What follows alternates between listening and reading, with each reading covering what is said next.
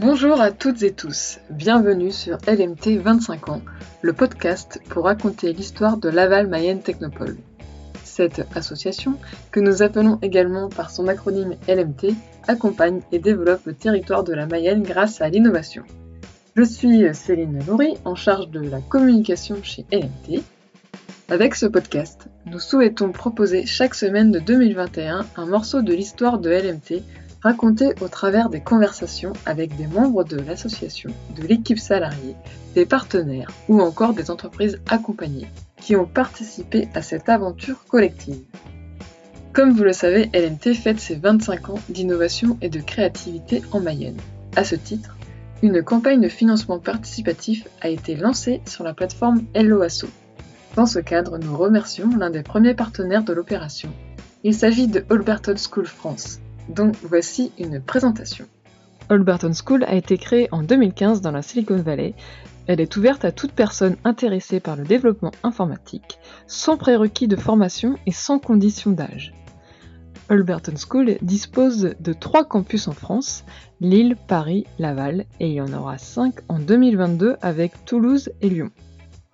La formation dure 18 ou 24 mois avec un apprentissage par la pratique, étude de cas à 95%, en mode collaboratif et en s'appuyant sur une communauté internationale, 27 campus dans le monde. Ensuite, les étudiants sont accompagnés vers l'emploi par Actual Group et par le réseau d'acteurs locaux et régionaux. En parallèle du développement des compétences tech liées à la conception d'algorithmes, une importance majeure est accordée aux soft skills tels que l'autonomie, l'adaptabilité, la prise de parole, la gestion du stress et l'esprit d'entraide. La formation est validée par un titre professionnel délivré par le ministère du Travail français. Je vous remercie de votre attention et je laisse maintenant place à ce nouvel épisode. Bonne écoute Ce podcast est également sponsorisé par un autre partenaire, il s'agit de Fidal, dont voici un message sur l'innovation. Du fait de la pénurie des matériaux, le ministère de l'économie a annoncé le 15 juin la mise en place de différentes mesures, notamment l'annulation des pénalités de retard par les acheteurs de l'État. Néanmoins, de nombreux contentieux se profilent déjà. Fidal, leader en droit des affaires, vous livre 4 conseils pour sécuriser votre situation. 1. Vérifiez vos documents contractuels, donc CGV, devis, bon de commande ou accusé de commande, vos conditions d'achat, qui peuvent comporter des clauses d'indexation ou de variation des prix selon l'évolution des cours de matières premières de production ou de qualité, voire dans certains cas des clauses susceptibles de libérer les parties d'un contrat devenu trop coûteux. 2. Faire preuve de transparence sur les difficultés rencontrées, donc à l'égard de vos clients et fournisseurs, hausse significative des coûts de transport, délais rallongés, rupture d'approvisionnement partielle ou totale, et mettre en place des mécanismes d'alerte. 3. Proposer de revoir ou d'aménager vos relations contractuelles avec vos partenaires, donc adapter le chiffre d'affaires prévisionnel, le taux de service, revoir votre cahier des charges, etc. Et 4. Si le litige persiste, gardez en tête qu'il existe de nombreux remèdes juridiques dédiés à la gestion de telles situations de crise. Exception d'inexécution, force majeure, imprévision, exécution forcée en nature ou poursuite du contrat par un fournisseur tiers, etc.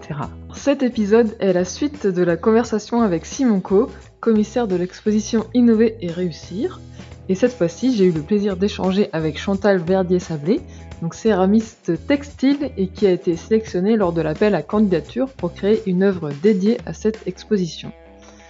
Son œuvre, Émergence, est un ensemble de pièces de porcelaine uniques constituant une tapisserie.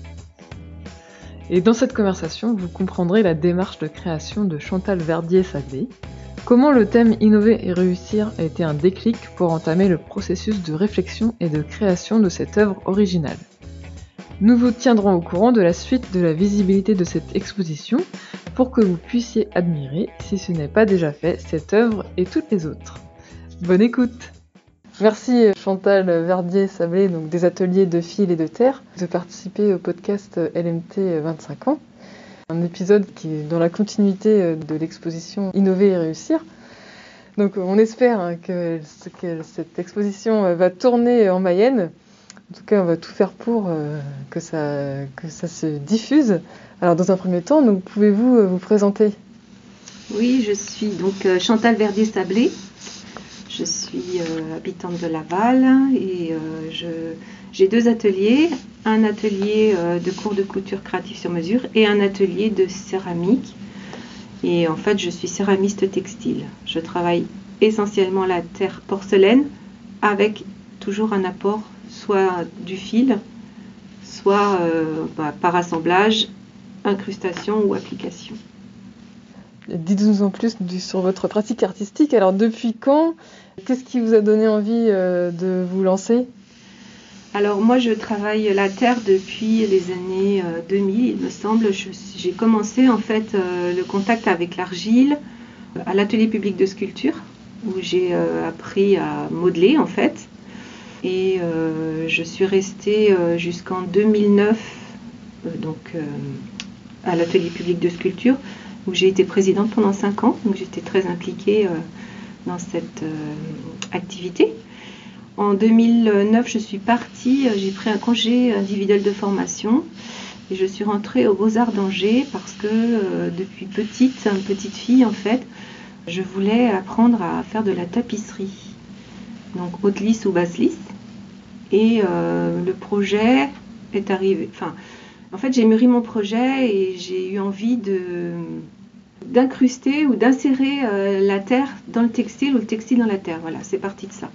Parce qu'en fait, j'étais à l'époque enseignante en métier de la mode et euh, j'ai eu un moment dans ma carrière où j'avais besoin de souffler et où j'ai eu l'envie de regrouper toutes mes compétences en fait, qu'elles soient donc travail de la terre, travail du textile. Mm. travail du volume, que ce soit en textile ou en terre. Donc voilà, c'est pour ça que j'ai fait cette démarche-là. Donc je suis restée un an, une année complète euh, aux Beaux-Arts d'Angers, euh, dans les ateliers donc, de tapisserie. J'ai passé mon diplôme de lissière l'année suivante, donc euh, j'ai réussi à m'organiser en fait sur mon emploi du temps. Et j'ai obtenu mon, diplôme de lissière. bon, sachant que je ne serai jamais une vraie lissière puisque c'est une vie. Hein. je veux dire, on mm. pas. Enfin voilà, quelque chose qui ne, qui ne peut pas s'inventer comme ça. Euh, c'est vraiment un travail très très technique. Par contre, euh, j'en ai gardé euh, les, connaissances de base en fait pour travailler en fait dans mon atelier de céramique la tapisserie de céramique. Donc ça s'est pas fait du jour au lendemain, bien entendu. Hein. J'ai travaillé pendant plusieurs années. Alors j'ai été accueillie par un, un artiste euh, lavallois avec qui je travaillais déjà euh, à l'atelier public de sculpture, donc qui est Robert Le Riverain. Il m'a hébergé, je dirais, dans son atelier quelques années. Et puis j'ai eu une première exposition au 3A et euh, du coup j'ai eu envie d'avoir un, lieu de travail qui me soit propre et où on puisse venir voir mon travail. Donc je suis installée 7 passages de la Cointerie dans mon atelier depuis 2013. Euh, oui, d'accord. Et oui, on est, on est d'accord, les tapisseries, c'est celles qu'on peut voir au musée de Jean Lursa. Tout à fait. Ça, hein. Alors, euh, quand je dis tapisserie, euh, moi je ne fais pas de la vraie tapisserie, hein, parce qu'une tapisserie c'est une, une, chaîne en coton avec une trame de laine, par exemple. Hein, ça va être ça. moi je suis, je, je, dévie un peu les choses, c'est-à-dire que je, je, je, vais, je vais tisser ma porcelaine.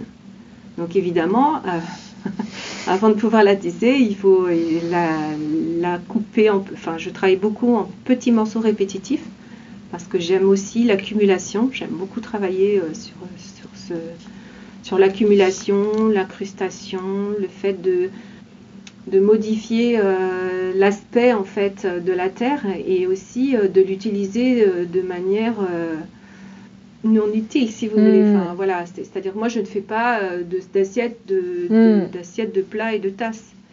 J'utilise vraiment la porcelaine comme une matière à proprement dite. Donc je la détourne, je vais, euh, je vais lui incruster des éléments qui vont la modifier aussi dans son apparence, dans sa couleur aussi, ou, ou lui donner une certaine euh, texture comme si c'était un textile, mais ce n'en est pas un. Et après, c'est aussi vous amener au voyage quand vous regardez les, pièces, que vous ne sachiez plus trop ce que vous regardez. Est-ce que c'est de la terre? Est-ce que c'est du textile? Est-ce que souvent les gens m'interrogent Et c'est ce que j'aime dans ce travail-là. C'est aussi euh, bah, le montrer et partager aussi avec euh, les visiteurs ou les gens qui viennent me rencontrer à l'atelier. Parce que du coup, ça crée du lien. Et pour moi, ça, c'est tout un ensemble dans mon travail en fait. que je trouvais intéressant dans la tapisserie. Donc, donc forcément, moi j'ai eu l'occasion de la déplacer un petit peu. Et, aussi c'était le bruit. Bien sûr. C'était très très poétique. Oui, tout à fait. Je trouvais vraiment, bah, bah, déjà, c'est bah, forcément c'est très fragile, mais ça, ça rajoutait aussi un, de la poésie, voilà, c'est ça. Tout à fait, c'est vrai que enfin, un, un, autre côté, je dirais, de, de, ce travail, c'est qu'en fait, oui, il y a un bruit, il y a un son. Et en fait, chaque pièce a un son unique suivant comment elle est assemblée. la manière dont elle est assemblée va faire que la porcelaine va chanter différemment. Et euh, ça, c'est quelque chose aussi qui, qui m'intéresse dans mon travail. Et euh, c'est très, c'est ce qui est très euh, surprenant, c'est que ces pièces, mes pièces ont quelquefois été exposées en extérieur, donc du coup avec le vent.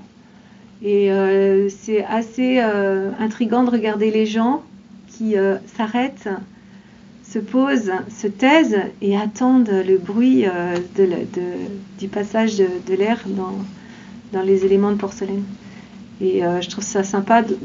Enfin, on est quand même dans une époque où on vit euh, super vite et, euh, et on est plutôt attentif quelquefois à tous ces petits détails.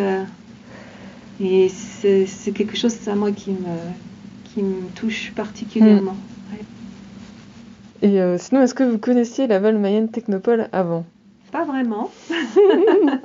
J'ai eu l'occasion de venir quelquefois à des réunions euh, avec euh, le Forum des métiers. J'ai été venue voir pour les métiers d'art. Donc j'étais passée effectivement dans le hall. Mais euh, vous dire exactement ce, que, que, je savais qui vous étiez et quel était l'objectif de, cette, ce lieu, je ne savais pas. Donc j'ai découvert lors de l'appel à projet en fait. Voilà, voilà, et donc oui, je voulais poser la question, voilà, quelle a été votre réaction quand vous avez eu connaissance de cet appel à candidature donc pour l'exposition Innover et réussir? Alors moi déjà, Innover et réussir, ça m'a plu, parce qu'en fait, euh, dans mon travail, euh, je suis tout le temps en... Enfin oui, je suis en innovation et en création, et je suis souvent obligée d'innover pour réussir techniquement à, arriver à, mes fins, en fait, hein, quand je décide ou quand j'ai une idée dans ma tête euh, qui, que je alors c'est très difficile à dessiner donc euh, des fois je fais des petits croquis et tout mais c'est souvent un processus euh, je dirais intellectuel hein, où je vais réfléchir à la manière dont je vais travailler.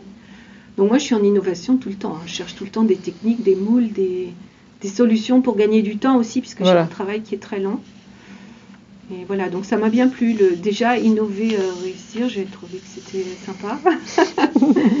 ça correspondait bien à, mon quotidien en fait dans mon atelier. Tout à fait. Après, ma question d'après, c'était expliquez-nous votre démarche artistique pour cette exposition et nous, quels sont les éléments qui ont été à l'origine de votre réflexion? Donc, bon, alors comme je viens de vous le dire, hein, Innover Réussir m'a, a vraiment euh, eu un déclic chez moi. Après, j'ai regardé qui vous étiez. Donc, euh, je me suis dit, ah, mais euh, c'est des lanceurs c'est des lanceurs de talent en fait, euh, ces gens-là. Alors je sais pas si c'est très juste, mais euh, c'est ça. Enfin, en fait, euh, je me suis dit waouh, mais alors moi étant jeune, enfin, j'ai créé mon entreprise très récemment mm. en couture puisque j'ai quitté l'éducation nationale en 2019. Et je me suis dit, ah, mais ça m'a interpellée, quoi. Je me suis dit, mais qui sont ces gens Et donc, du coup, j'avais envie de, parler de, bah, de rebond, d'émergence en fait. C'est venu tout de suite le mot émergence. Donc mm. ma pièce s'appelle émergence parce que je voulais mettre euh, en avant euh, des. Pour moi, c'était représenter euh, bah, la création, le, fait de, réussir et d'exister aussi par rapport à ça. Donc après, bon, dans l'ensemble de ma pièce, on a des toutes les pièces sont, sont uniques hein, puisqu'elles sont Là, euh, elles, ont mm, été mm. fabriquées une par une. Il y en a mm, donc 400 à peu près. Et euh, l'idée, c'était de représenter euh, un groupe d'individus, en fait. J'avais envie de... Un, groupe d'individus liés entre eux, parce qu'on est tous liés ensemble. Hein. je veux dire, même si beaucoup de gens fonctionnent très personnellement, on est quand même tous dépendants les uns des autres sur notre planète aujourd'hui. Donc j'avais envie de, parler de ça. Et alors, euh, j'avais envie qu'il y ait différentes couleurs pour justement, euh, bah voilà, on est, pas, on est tous différents. Et puis, vous avez des lamelles qui ressortent, hein, qui sont pour moi les émergences. Donc, euh, groupe d'individus, individus euh, seuls. Mm. Ah, voilà, c'était ça l'idée. Ah, bah, très bien. Et, euh, et donc, comment avez-vous entrepris la fabrication de cette œuvre et avez-vous ren- rencontré des difficultés? Ah, bien sûr, on a toujours des difficultés quand on est en création. Il y a toujours des imprévus, des choses euh, qui ne se passent pas comme vous voulez. Entre autres, euh, pour les émergences, j'ai eu des soucis parce que voilà, mes pièces étaient très relevées avant cuisson et quand j'ai ouvert le four, elles étaient plates. Donc du coup, j'ai dû réfléchir à euh, trouver une technique de cuisson pour qu'elles restent euh, en courbe. Oui, voilà. Donc euh, j'ai trouvé, j'ai dû euh, faire des moules de cuisson pour que ça, ça reste dans la forme. Oui, d'accord. Et sinon, avez-vous déjà eu l'occasion de collaborer avec d'autres artistes de l'exposition? Bien sûr, on se connaît tous bien, on est une petite famille à Laval, hein. les artistes se connaissent les uns et les autres. Alors euh, moi je travaille régulièrement avec Robert Le Riverain, hein. c'est vraiment euh, quelqu'un qui est important dans mon parcours aussi de, de- de création, avec qui j'échange beaucoup, qui m'a beaucoup appris aussi, hein. c'est lui qui m'a appris à travailler la terre au départ. J'ai exposé l'année dernière euh, au garage avec Fabi. Donc euh, voilà, on se retrouve encore cette année, euh, ce- le week-end prochain, à l'espace des Launes à Saint-Berthevin. On fait un petit, on fait un petit mar- mini marché de Noël. Après, euh, bah, Stéphane et Sophie, euh, je les connais aussi. J'ai pas vraiment travaillé avec eux, mais on se connaît, on se connaît bien. Voilà, enfin dans... Oui, oui, c'est si, on est, on est une grande famille. Oui, aussi, il y avait avec Céline Marie. euh, Oui, donc Céline, euh, ça a été une grande, euh, une grande rencontre parce qu'on s'est rencontrés en stage à la Chambre des métiers. Et du coup, on a super accroché. Alors, c'est une fille qui est très dynamique. Moi, j'aime beaucoup cette dynamique de travail, qui est, qui est très agréable dans, dans le travail d'équipe. Du coup, on a, fait une, on a fait une pièce à quatre mains. Et d'ailleurs, quand on a réalisé cette pièce-là, c'était le- c'était à peu près en même temps que euh, la proposition Ah, du concours.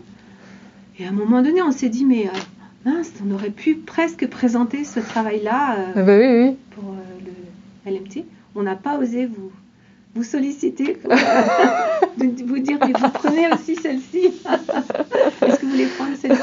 Parce qu'en fait, là, c'est un travail donc, de mariage de la porcelaine. hein. donc, ce sont des méandres de porcelaine dans lesquels on a inséré des lichens stabilisés. Voilà. Et euh, ça a été un super, euh, un super travail, franchement. Alors, je pense qu'il y aura une suite, hein, ce Hmm. travail-là. Et ça, ça c'est vraiment chouette, quoi. ouais. Ça va très bien.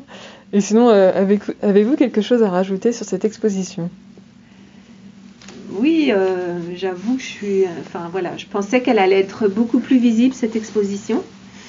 Moi, je m'attendais à ce que, bah, voilà, les gens puissent venir euh, la voir euh, en semaine. en- Et en fait, euh, il s'est avéré que ce n'était pas possible. Oui, finalement, mais c'était ouvert que aux événements Voilà. qui avaient lieu pendant cette semaine-là, Voilà. mais c'était pas ouvert ouais, au Voilà. grand public. Donc il faut savoir que quand on est artiste, bah, la visibilité, c'est quand même très très Bah oui. important. On vit que par euh, le regard des autres. hein. Mm, mm, Euh, mm. c'est- super, euh, enfin, c'est vital en fait. hein, de... Et moi je fais pas mon travail pour qu'il reste dans sa boîte, quoi. Enfin, j'ai vraiment cette volonté de partager, de montrer, de déplacer. Alors vous me dites c'est fragile, oui, mais quand on sait les manipuler, après, on- ça se manipule une porcelaine. Je veux dire, en soi, c'est tout à fait réalisable. Donc c'est vrai que tous on était vraiment déçus euh, de constater que bah, pour l'instant les pièces euh, Mm, mm. restent presque invisibles.